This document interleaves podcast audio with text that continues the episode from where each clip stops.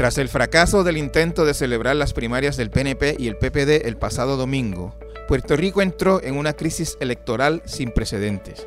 El asunto está ahora ante la consideración del Tribunal Supremo, que en las próximas horas deberá poner orden en el caos y responder algunas de estas críticas preguntas. ¿Cuándo se podrá volver a votar? ¿A quién se le permitirá? ¿Será solo a los que no votaron el domingo o se decretará una nueva votación para todo el mundo? ¿Se permitirá la divulgación de los resultados parciales entre los que ya votaron? ¿Se puede todavía confiar en el sistema electoral de Puerto Rico? Sobre estos cruciales temas y sobre la profunda crisis en que está sumido hoy el país, hablamos con el licenciado Luis Enrique Romero, profesor de Derecho en la Universidad Interamericana. Saludos audiencia, nos acompaña en el podcast de hoy el profesor Luis Enrique Romero, quien es profesor de Derecho en la Facultad de Derecho, valga la redundancia, de la Universidad Interamericana. Saludos, profesor. Saludos, eh, Benjamín, placer eh, compartir contigo en esta ocasión. Invité al profesor para, para que nos ayude a entender el marco legal de esta crisis eh, que está viviendo Puerto Rico desde que el domingo pasado no fue posible completar un proceso de votación en una primaria eh, de partido, pero dispuesta por ley y, y, además de eso organizada por la Comisión Estatal de Elecciones, que es el mismo organismo que tiene la, la misión de organizar las elecciones generales en las que todos eh, en mayor o menor grado estamos interesados. Hay gente diciendo eso allá es cosa de los partidos. Eh, es mucho más grave que eso, aunque sea de los partidos. Eh, estaba en, juego el, derecho constitucional al voto. Y, y por razones que, que, pues, que se han estado discutiendo en los últimos días, miles y miles de personas no pudieron ejercer ese derecho cuando, cuando querían hacerlo. profesor, para empezar, yo, yo quería, eh, entre las muchas eh, dudas legales que hay con lo que pasó el domingo, está la siguiente. La primaria se celebró el 9 de agosto del 2020 por una ley que lo estableció así, que esa era la fecha. Correcto. Eh, y entonces ese día, por decisión de los comisionados electorales y de la Comisión Estatal de Elecciones, en cierto momento del día, eh, se suspendió la votación. Se dijo, seguimos otro día. Eh, ¿Eso, eso, fue, ¿Eso era legal? No, no, hay duda de que el evento primarista es un evento eh, que los partidos políticos observan para hacer una selección de los candidatos potenciales a la elección general. sabemos que los partidos políticos tienen al menos tres alternativas para elegir esos candidatos que luego comparecerán al proceso eleccionario general.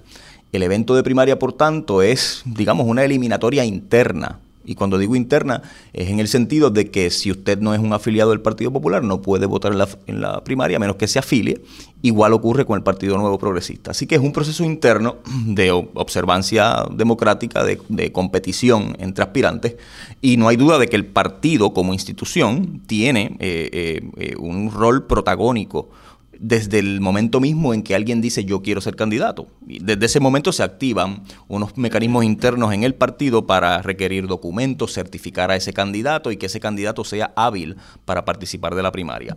Eh, pero esa primaria, ¿verdad? E, ese rol del partido está enmarcado dentro de un ordenamiento jurídico particular porque la fecha de celebración de la primaria en la que esos candidatos compiten para entonces decidir quién llega a esa elección general, pues tiene unos parámetros jurídicos que le gobiernan, como por ejemplo, y el más importante si se quiere decir, o uno de los más importantes, es la fecha de celebración.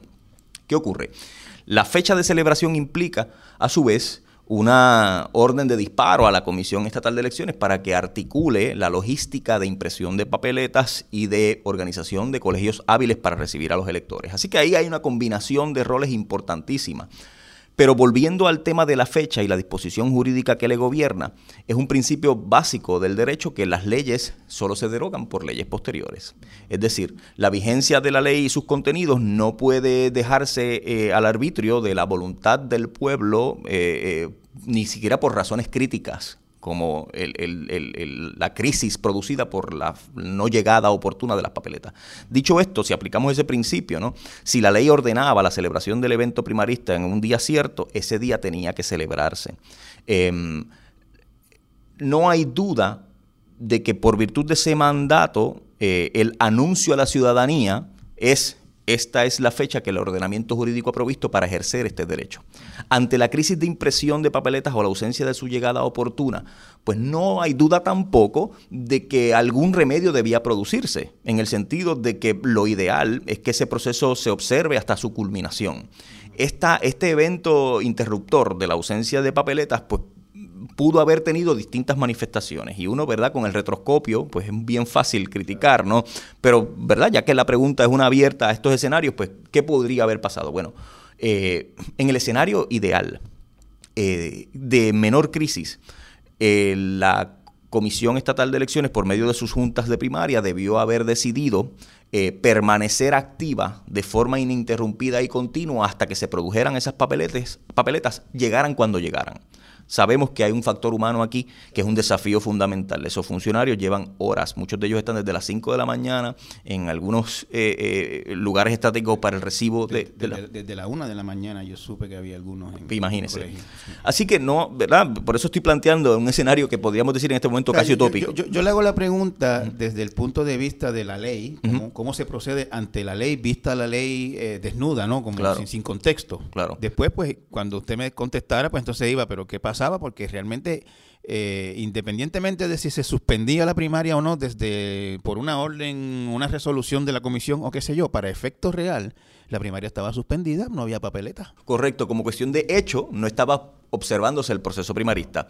Ante eso, entonces la reacción eh, de decisión en la cual hay algún margen de discreción, pienso yo, y cualquier otro eh, eh, crítico o jurista podría diferir de mí, pero mi, mi, percepción es que dentro de un escenario crítico en el que la, eh, la materia prima para ejercer el voto, que es la papeleta, no está disponible, pues bueno, la decisión más, digamos, plausible en aquel momento repito, mirando con el retroscopio, hubiera sido, mire, vamos a extender y a trabajar de forma continua y de manera ininterrumpida hasta que las papeletas lleguen en el momento que fuere. ¿verdad? Y eso mantenía, digamos, algún concepto de unidad de acto, de que el evento no se interrumpía. Yo, escuché a alguien decir, profesor, que, que una solución para esto habría sido eh, ir a la farmacia más cercana, comprar todas las libretas que hubiese y que la gente apuntara el nombre de su candidato y lo tirara en la, en la urna. Y, así se votaba, aunque no hubiese papeleta. Bueno, e, el problema, el problema de esa, de esa, de ese acercamiento, ¿verdad? Que, que no hay duda que implica una expresión de voto. El problema es que el, el, el, andamiaje eh, electoral también tiene unos componentes técnicos fundamentales de diseño de la papeleta, ¿no?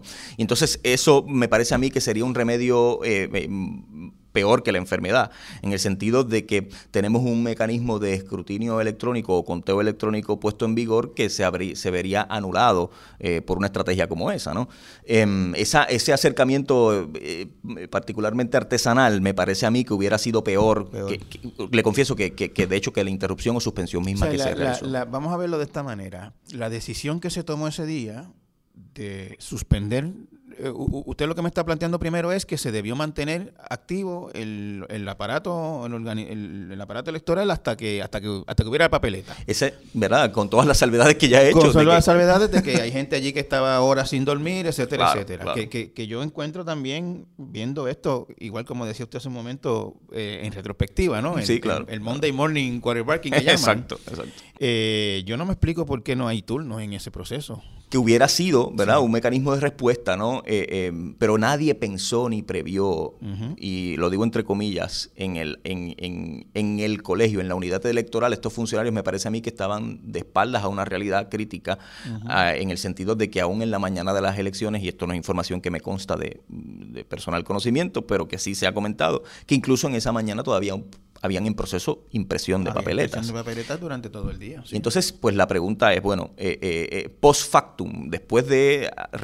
internalizado el hecho de que las papeletas no van a llegar en el momento oportuno, repito, la, la, la forma más limpia quizás de mantener el curso del trámite y del proceso hubiera sido pues mantenerse, digamos, activos, ¿no? En un proceso activo, aunque en ausencia de papeletas, pero eso hubiera mantenido, digamos, la prensa presente.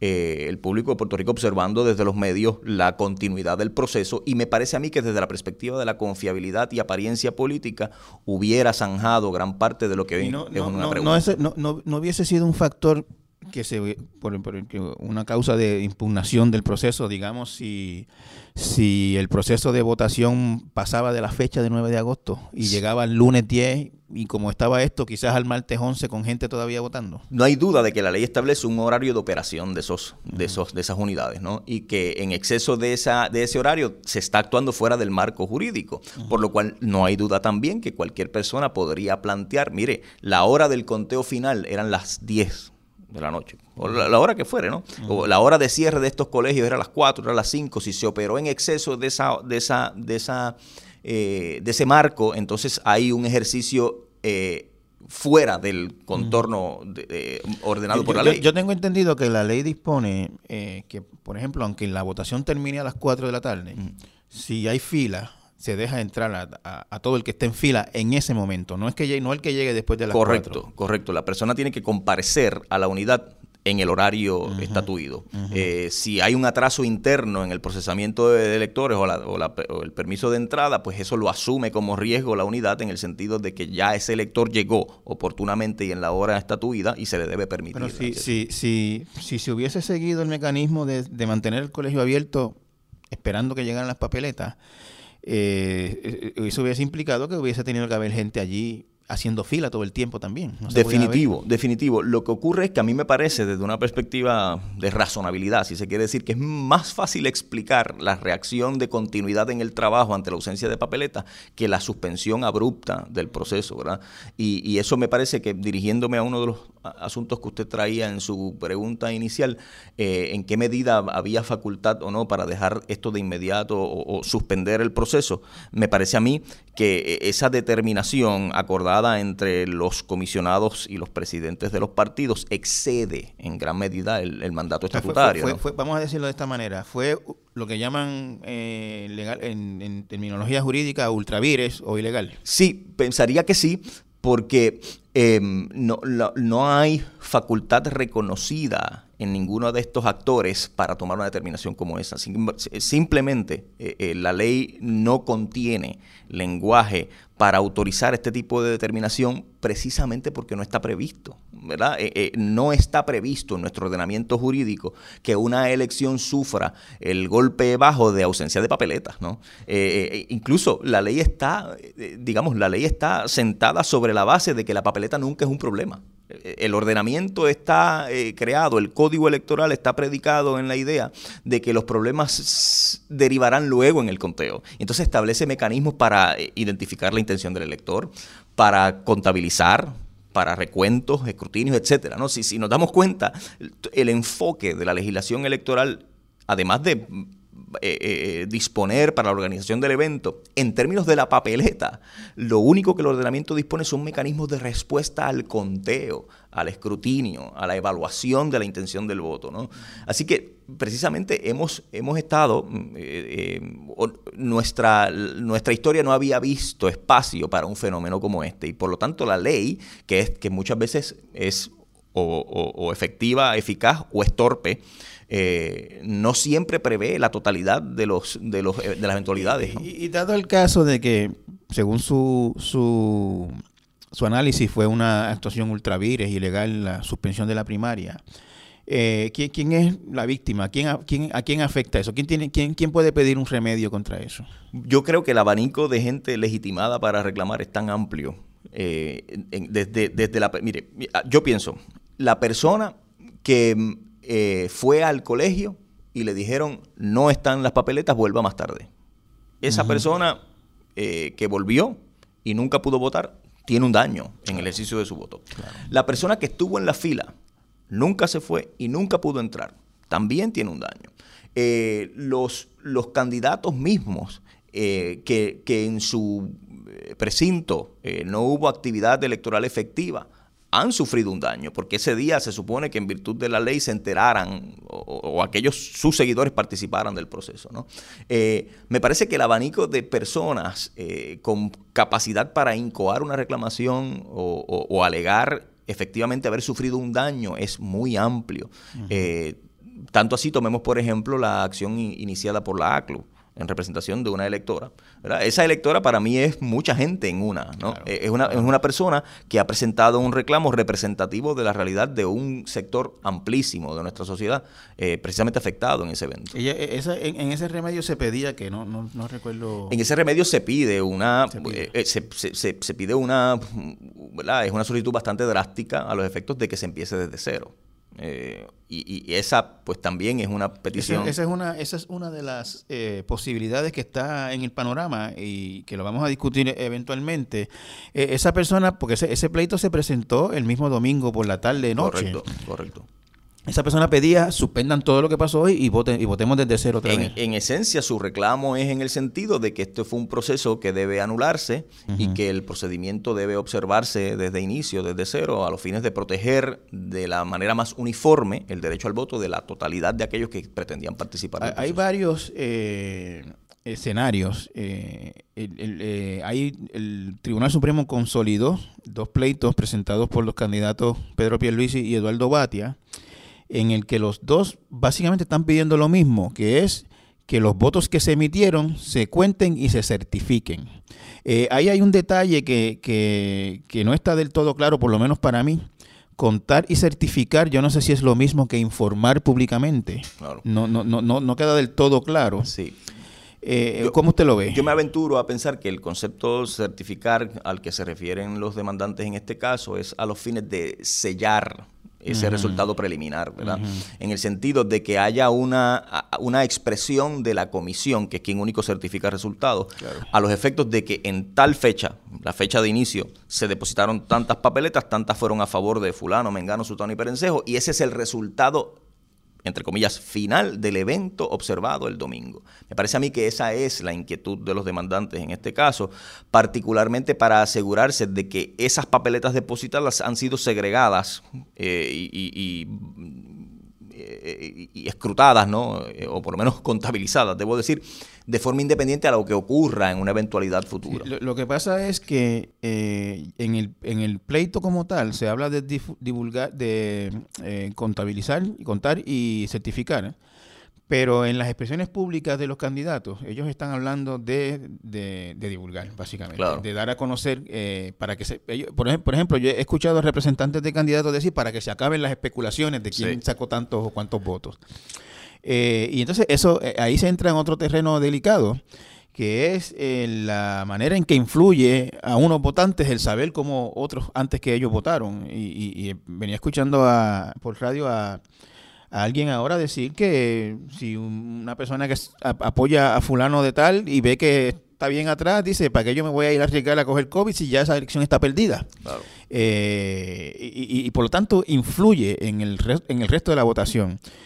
Eh, eh, ¿Qué le parece a usted? Yo creo que esta, esa discusión en particular es una discusión de, policy, ¿no? De, política, si, se quiere decir con P más grande, en el sentido de que se enfrentan dos, dos intereses aquí. En primer término, el interés que yo creo que es legítimo de los participantes de la primaria, de que a los efectos de que la gente tenga certeza de qué ocurrió en términos de los votos depositados. Pero por otro lado, eh, se enfrenta también otro aspecto de policy, ¿verdad? De cómo eso afecta la voluntad electoral. Y me parece a mí que en ambos escenarios el balance de, uno y otro interés, más que jurídico, es, vuelvo y digo, de política electoral, eh, de política pública electoral, porque, eh, eh, por un lado, repito, me parece que, que, la sociedad en general ve con suspicacia el evento se levantan teorías sobre eh, intervención indebida o manipulación del proceso. todo corriendo por Correcto. Entonces, y, lamentablemente la, la, situación es tan, está tan enrarecida sí. que, que, que uno, o sea, no, uno no puede, yo que, o sea, que, que opino, ¿no? que, que comento, que escribo en el periódico, eh, no puedo eh, tratar de contrarrestar la, hemorragia de, teorías y de dudas porque, porque está todo enrarecido, nada, está seguro. Claro, entonces que en ese choque ¿no? de intereses, eh, ahí, ahí yo creo que hay un interés legítimo de transparencia, pero también debe haber un interés de aquellos que saben que están más adelante en la carrera, oh,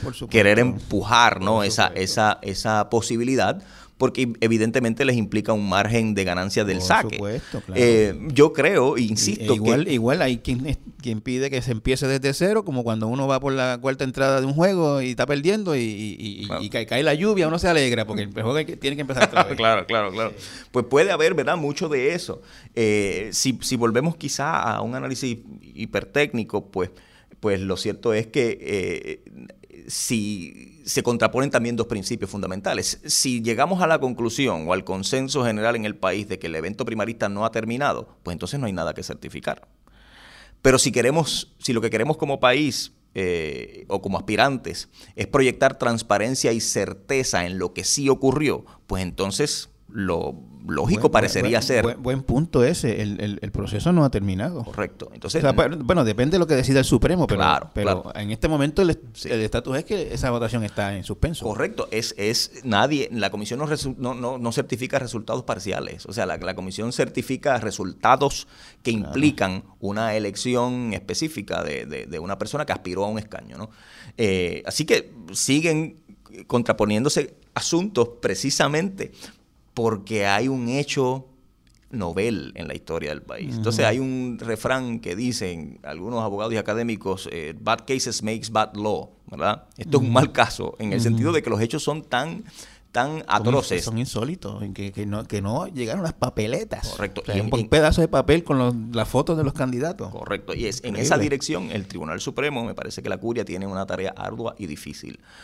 Muy difícil en este momento en que estos, estos asuntos se han consolidado ante su consideración, porque eh, me parece a mí que eh, la determinación tiene que, tiene que ser tan y tan elaborada y quizá yo soy el que se está complicando aquí, eh, pero me parece que debe ser una determinación tan y tan elaborada como para no dejar cabos sueltos y no dejar cabos sueltos en una situación en que no sabemos cuántos se quedaron en la fila, cuántos nunca pudieron llegar, cuántos llegaron y le dijeron te llamamos cuando lleguen las papeletas, cuántos efectivamente... Y, y- y llegaron papeletas a ese sitio y no los llamaron. Correcto, ¿verdad? Hay, hay una multiplicidad de, de circunstancias muy Hay- hay, hay un área gris, hay un área gris en este proceso de gente, o sea, en, en, en dónde se tira la raya de quién votó y quién no.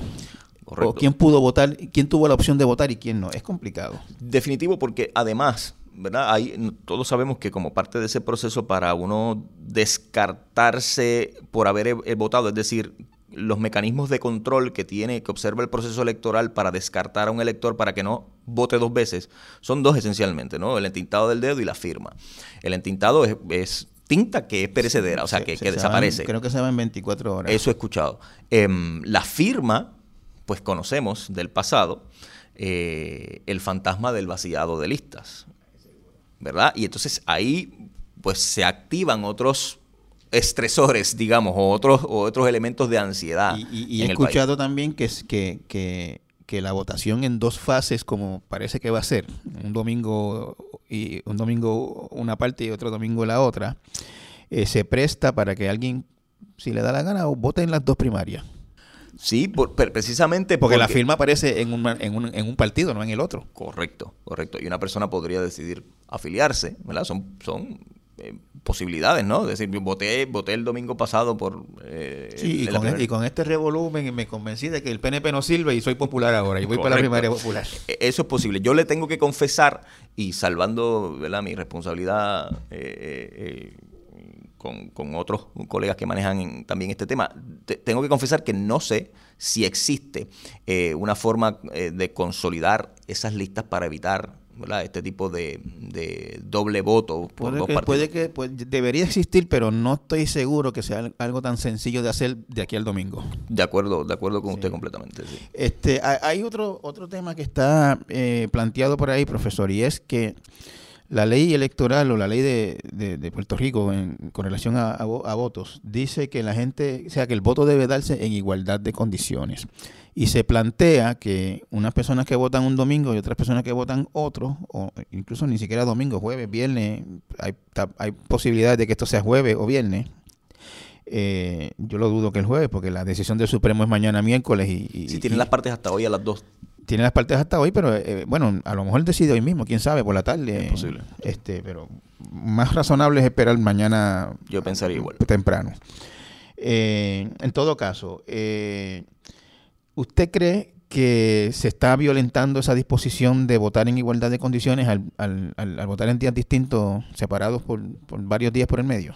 Pues mire, yo yo no acogería esa conclusión de manera definitiva porque, fíjense, el derecho al voto es, una, es, un derecho muy particular porque se habla del derecho fundamental al voto. Bueno, Comparemos el derecho llamado fundamental al voto con el derecho de libertad de expresión. El derecho de libertad de expresión es un derecho mucho más amplio en el sentido de que, de que se ejerce eh, eh, y el Estado no solamente tiene la obligación de respetarlo, sino de garantizarlo, de crear espacios para la difusión de ideas. ¿no? Y el derecho a libertad de expresión no solamente tiene implicaciones de yo decir, sino la, la, implicación de yo callarme, de no decir, de no afiliarme con ideas.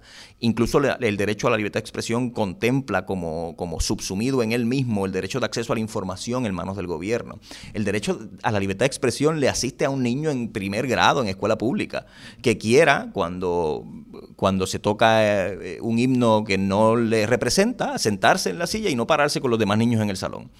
¿Qué ocurre con el derecho al voto? El derecho al voto es posiblemente uno de los derechos con más limitaciones, en el sentido de que se ejerce solo cada cuatro años. Entonces hay que tener 18 años, hay que tener una tarjeta, eh, hay que inscribirse, hay que comparecer en un horario limitado para ejercerlo.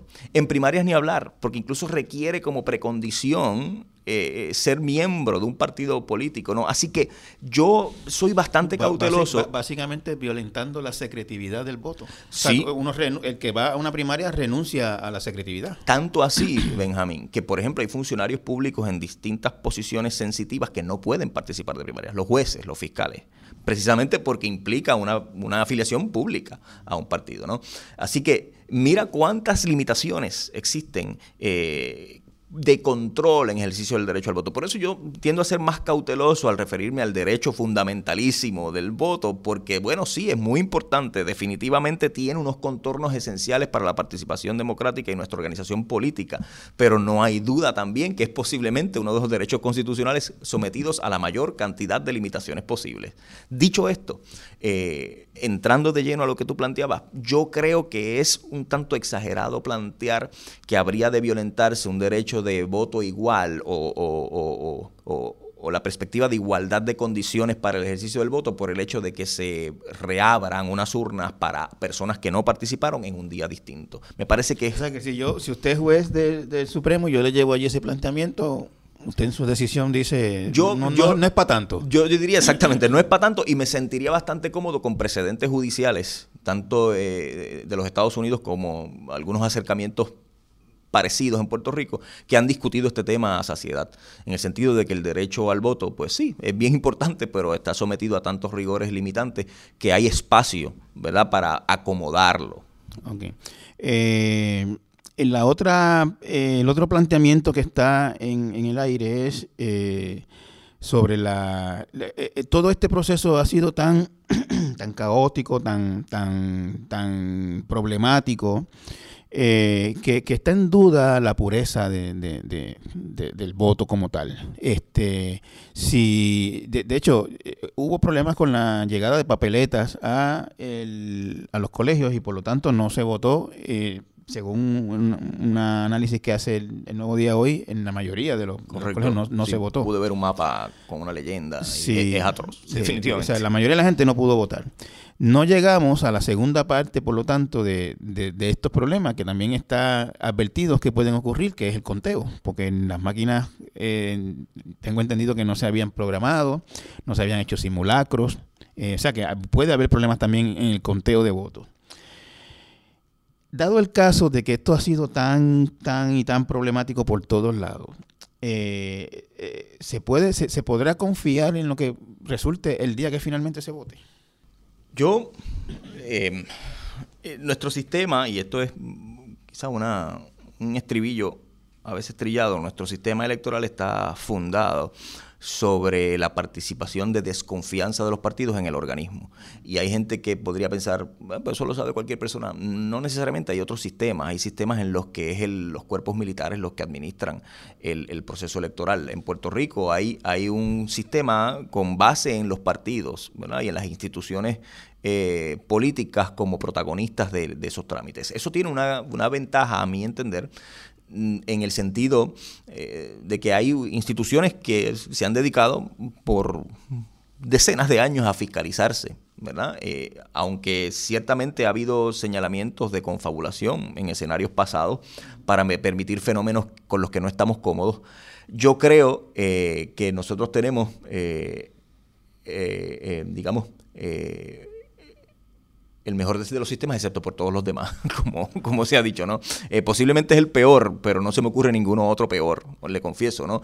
Y creo que dentro de esa, de esa realidad, pues podemos quizá eh, eh, pensar que, que, entre adversarios en buena lid, y digo adversarios no en el sentido de como a veces vemos proyectarse de, una manera hasta violenta, digo, adversarios en, el proceso de fiscalización mutua, me parece que sigue siendo un sistema en el que, aunque tengamos eh, críticas, aunque tengamos reservas, eh, debería ser en este momento precisamente la mejor fórmula para garantizar dentro de las circunstancias la mejor transparencia posible. El planteamiento de, de votar desde cero otra vez de esto salió tan mal que vamos a darle un, restart, un borrón y cuenta nueva y, vamos de nuevo a votar. Es problemático. Es problemático porque me parece, me parece a mí que ahí sí podrían enervarse algunos reclamos de anulación de un voto ejercido válidamente. Si yo fui en el horario que la ley permitía y ejercí mi voto, y si el día de mañana, pues ahora yo estoy encamado. ¿verdad? Pensemos que de ayer para hoy, eh, a mí se me diagnosticó el COVID. Como si fuera un fenómeno raro, ¿verdad, Benjamín? En estos momentos. No es nada. De, hecho, podemos eh, eh, hacer una apuesta bastante segura de que, según las estadísticas. Allí hubo, hubo contagios. Claro. Pues imagínense que mi caso es que ahora yo estoy en un respirador eh, no tengo yo un reclamo legítimo en el sentido de que se anuló el ejercicio legítimo eh, del voto que yo hice. Ese me preocupa, te, confieso, ¿no? La anulación de lo que ocurrió me preocupa en relación con lo que pueden reclamar otras personas que ya participaron del proceso y que quizá no puedan comparecer. Eh, pensemos, y, en esto tengo que también ser franco, ¿no? Em, el Tribunal Supremo podría concluirlo. O sea, no, no, no pequemos de, em, eh, descartar el abanico de posibilidades de criterio que el Tribunal Supremo puede ejercer. Porque em, eh, una vez dijo eh, el juez Marshall en el famosísimo caso de Marbury versus Madison, que es el caso que da abre paso a ese concepto que todos hoy acuñamos con, mucha satisfacción de que el Poder Judicial es el último árbitro en las controversias constitucionales, es la voz final de interpretación del texto constitucional, está para vindicar los derechos eh, de las minorías, para interpretar la ley, llenar sus lagunas. O sea, esa es la función del Tribunal Supremo. El Tribunal Supremo no es un repetidor de la norma, eh, no es un intérprete eh, pasivo de la norma. El Tribunal Supremo en Estados Unidos y en Puerto Rico ha sido un ente eh, activo en su función de revisión judicial, pero además en su función de llenar las lagunas de la ley cuando las hay. Por eso el juez Marshall decía, en el caso de Marbury versus Madison, que abre la puerta para esa doctrina que todos acogemos de ese poder judicial imparcial con capacidad de resolver controversias. El juez Marshall decía, It is emphatically the providence of the Judicial Department to say what the law is. Y es interesante porque el juez Marshall decía, la ley dice una cosa, pero lo que es la ley el resultado de una eh, aplicación eh, lo digo yo. Yo tengo entendido que esas son eh, lo que llaman escuelas de pensamiento, los, los, los, yo no recuerdo ahora bien. Sí, bueno, o sea, los, que interpretan la ley textualmente y los que y que se dan la, y que se toman la libertad de, de, de, de, hacer interpretaciones más liberales. Correcto, se le llama, ¿verdad? La, la, la interpretación literalista o conservadora de la Constitución, que plantean que la Constitución no es un no es un instrumento móvil, no es un, no es un instrumento que se conforma a la realidad de los tiempos y que tiene una intención originaria que tiene que ser respetada ad perpetuam. Y está la escuela de pensamiento interpretacionista que promueve, sin embargo, que la Constitución es un, es un documento vivo que tiene flexibilidad para su adaptación a los tiempos. Grandes protagonistas de eso los vimos en el Tribunal Supremo con Scalia, que era promotor de esa escuela más eh, eh, rígida de interpretación, y otros jueces en debate, como el juez Breyer, por ejemplo, que tendía a chocar. En, el, Supremo de Puerto Rico se dan esas divisiones también. Sí, también las hay, también las hay. Em, y me parece a mí que independientemente em, no hay, no está en tela de juicio que esa es una facultad reconocida al Tribunal Supremo, la de resolver controversias, llenar las lagunas de la ley donde las hay y e interpretar de forma que armonicen disposiciones legales que puedan ser conflictivas. Digo más, una de, las, una de las doctrinas imperantes en nuestra jurisdicción es que el Tribunal Supremo, al momento de expresarse en relación con una controversia, debe evitar eh, a toda costa o de la forma más ágil posible el decreto de inconstitucionalidad de una ley o, resolver bajo fundamentos de orden constitucional una controversia cuando hay otros fundamentos alternativos que puedan disponer de esa controversia. ¿no? Así que el Tribunal Supremo es la voz final aquí eh, y en ese, en ese sentido, pues repito, ¿no? tiene una ardua labor en este momento, y, pero además bendecida por una, por una frase que, un profesor de Derecho una vez me, enseñó, que decía, el Tribunal Supremo, su criterio es, es, es final porque no hay revisión ulterior. O sea, eh, en el caso del Supremo de Puerto Rico la hay. Sí, en el caso, en el caso del Tribunal Supremo de Puerto Rico podría haber un recurso al Tribunal Supremo de los Estados Unidos, cosa que no veo en este momento acomodo no, no es posible. el, calendario está muy apretado para eso. Sí, Pero nada, la, la, pregunta es la siguiente. Eh, hasta donde sé, los, los, los, se han presentado los recursos de la ACLU, de Pierluisi y de Batia, eh, de Charlie Delgado pidió uno que se, para que se haga el martes. Eh, entiendo que la gobernadora presentó uno hace unos minutos antes de, empezar a, grabar esta conversación. No, no, no, lo que tengo entendido es que está pidiendo que se, que se decrete nula la suspensión y que se reanude la votación donde, donde paró el, el, domingo. Eso es lo que creo, no, no estoy seguro, eso fue lo que leí rapidito en una reseña de periódico, no, no, en, la, no en el recurso como tal. Eh, en, en, pocas palabras, eh, hay una amalgama de reclamos ante la Corte, eh, contradictorios unos con otros, este, pidiendo unas cosas uno y, y otras cosas otro. la Corte tiene la facultad de como quien dice, asumir el control de la situación y decir, esto es lo que hay que hacer, eh, aunque no se le haya pedido específicamente en ninguno de los pleitos? Bueno, eh, es una gran pregunta, eh, porque ¿verdad? Hay, una, hay una máxima de, de la confrontación entre adversarios en una litigación que establece que el derecho es rogado, que, que, eh, los tribunales no emitirán ni se expresarán, no emitirán remedios ni se expresarán sobre aspectos que no le han sido planteados. Eh, pero también hay otro principio que se contrapone a ese, que es que los tribunales su obligación es resolver casos y controversias. Eh, y entonces, y proveer el remedio que en derecho procede, ¿no? Así que eh, hay un choque, ¿no? Entre ambos conceptos que aquí pudiera estar planteado como telón de fondo, y me parece a mí que es, eh, el Tribunal Supremo en este momento es muy consciente de lo crítico que es la situación y que mm, a renglón seguido debo añadir que me parece que en este escenario en particular el tribunal no se va, no va a escatimar en, en... palabras bien sencillas, el tribunal está ante la... El tribunal tiene, o, se le ha llevado al tribunal la responsabilidad, o, le ha caído la responsabilidad de poner orden en este revolucionario. Correcto, y de resolver este entuerto, particularmente porque no se ve luz legislativa en este momento, porque otra alternativa hubiera sido que la gobernadora convocara una asamblea extraordinaria de inmediato, de emergencia, para atender. Bueno, se, planteó en estos días y no ha ocurrido que la fecha de continuar la votación el domingo que viene o el día que sea tiene que hacerse por ley, no, no, no, no hacia lo loco. Tiene que disponerse por vía de legislación eh, en la medida en que, como empecé diciendo, ¿verdad? las leyes no se enmiendan ni por la voluntad eh, silvestre ni esporádica, eh, sino por otras leyes, ¿verdad? Y entonces, em, eso sin embargo, y esto me, une a lo que estábamos discutiendo de cuál es el, el, amplio margen de decisión del Tribunal Supremo. El Tribunal Supremo, siendo el árbitro de esta controversia, podría disponer aspectos concretos de cuándo, cómo y dónde si lo van a hacer o no, pues sería, ¿verdad? Ya invocar bolas de cristal, pero podría hacerlo.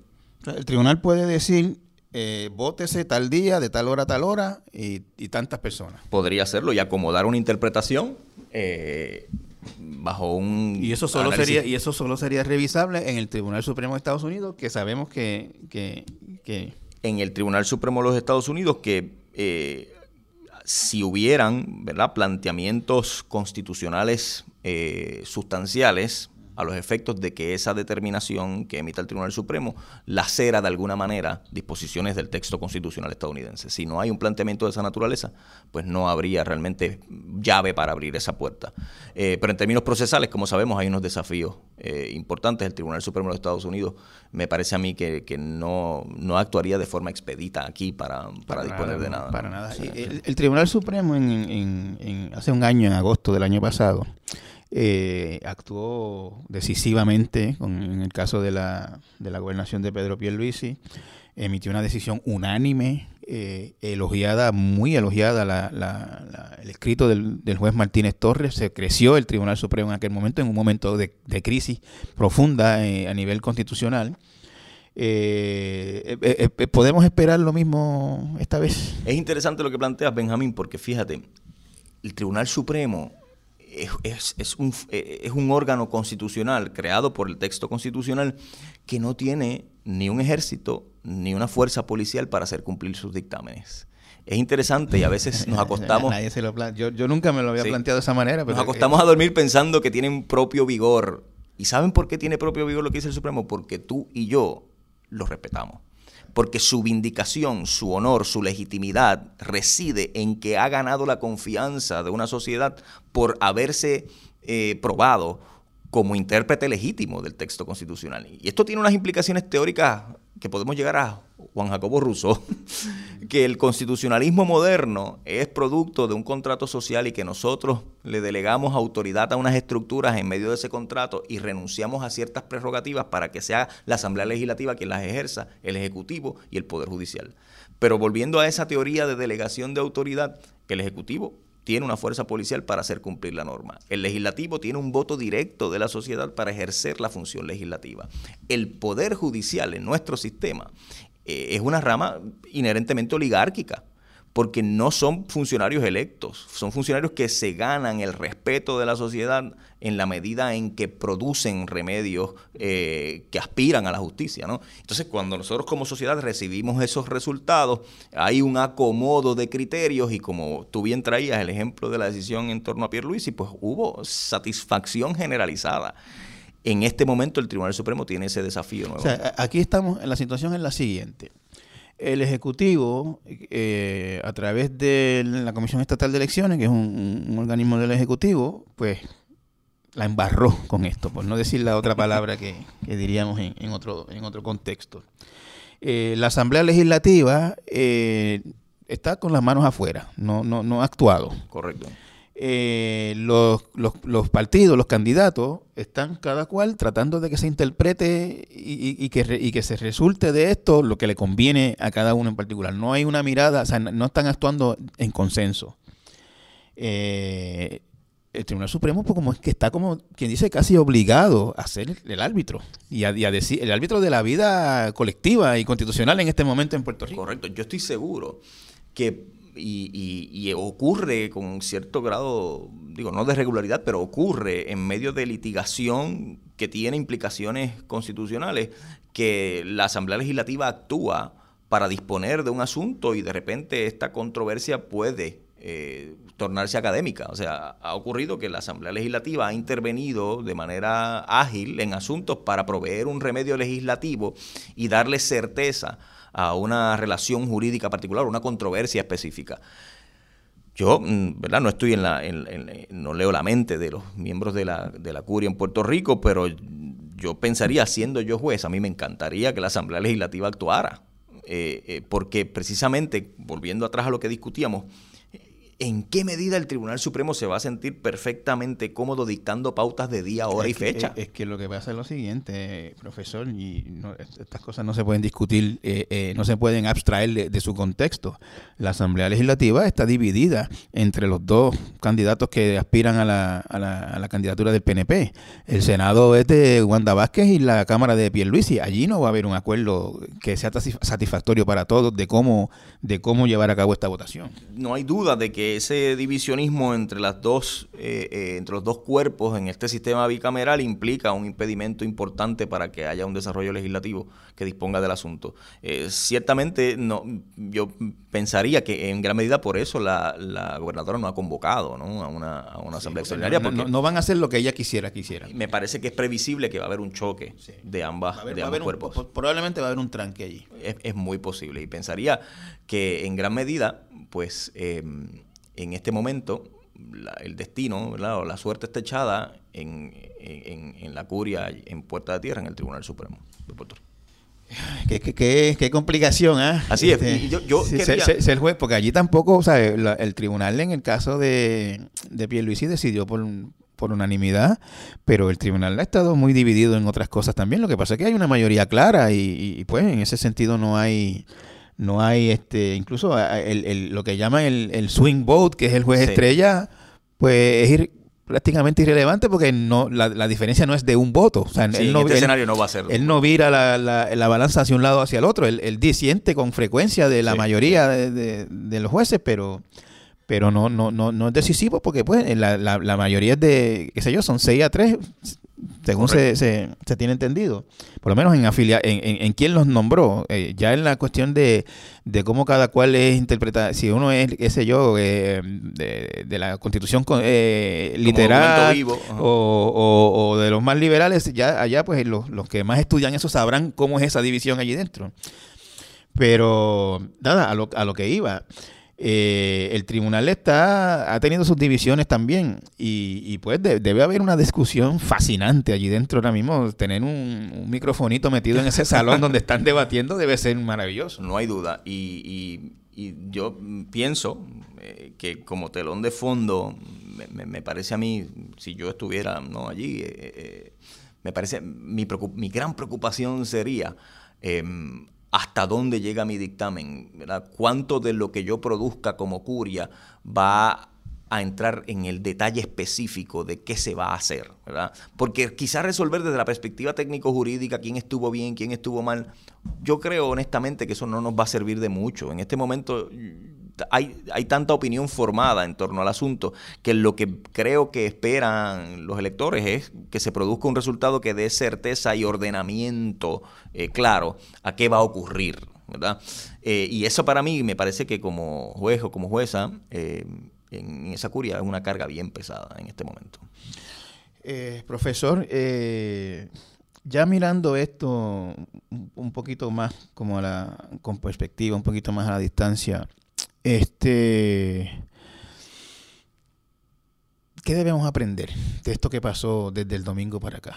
Yo, yo creo que, em, yo creo que y, quizás sueno eh, eh, excesivamente drástico, yo creo que nosotros tenemos que, aceptar como sociedad que somos un país que ni siquiera ha llegado a la vía del desarrollo.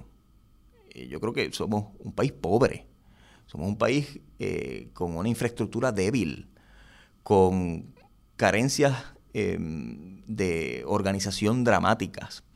Y me parece también que la mejor ilustración de esto es precisamente ese debate que se da de cruce de señales entre la Comisión y la Junta de Control Fiscal diciendo, no, yo te di lo que tú necesitabas, ¿verdad? Y la Junta diciendo, y la, y la Comisión diciendo, no, no, no, no, no necesariamente todo lo que yo necesitaba, ¿no?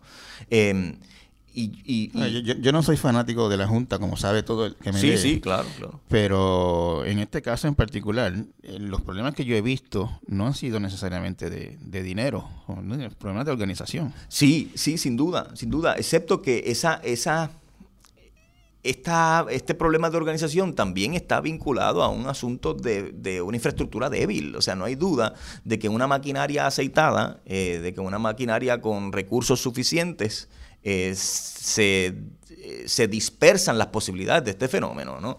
A mí, a mí me, me, encuentro curioso, ¿no? Y, no, no, no, no, no, no porque no le vea razón, sino porque, por, pues, por lo que voy a hablar ahora, que usted dice eh, que tenemos una infraestructura débil, una institucionalidad este, débil, eh, empobrecida, y, y, eso no siempre fue así. Tú, siempre hemos sido toda la vida una colonia y eso nadie lo puede poner en duda, pero, pero en algún momento las instituciones funcionaban, se llevaban a cabo elecciones y, el resultado, pues uno se molestaba por quién ganó, por quién no ganó, pero no desconfiaba en que había ganado o perdido en, en buena lid este, se llevaban a cabo elecciones y se sabían los resultados. A veces nos quejábamos de que era un poquito tarde, era a las 8 de la noche, era muy tarde para saber quién ganó, cuando en otros países a una hora hora y media después de terminar de votar se sabe, etcétera. O sea, ese tipo de cosas.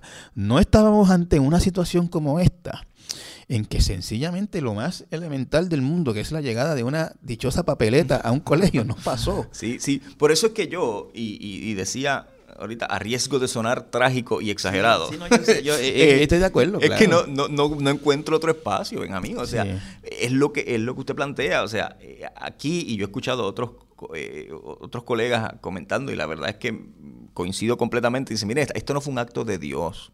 Aquí no fue que hubo un terremoto en medio de, del proceso.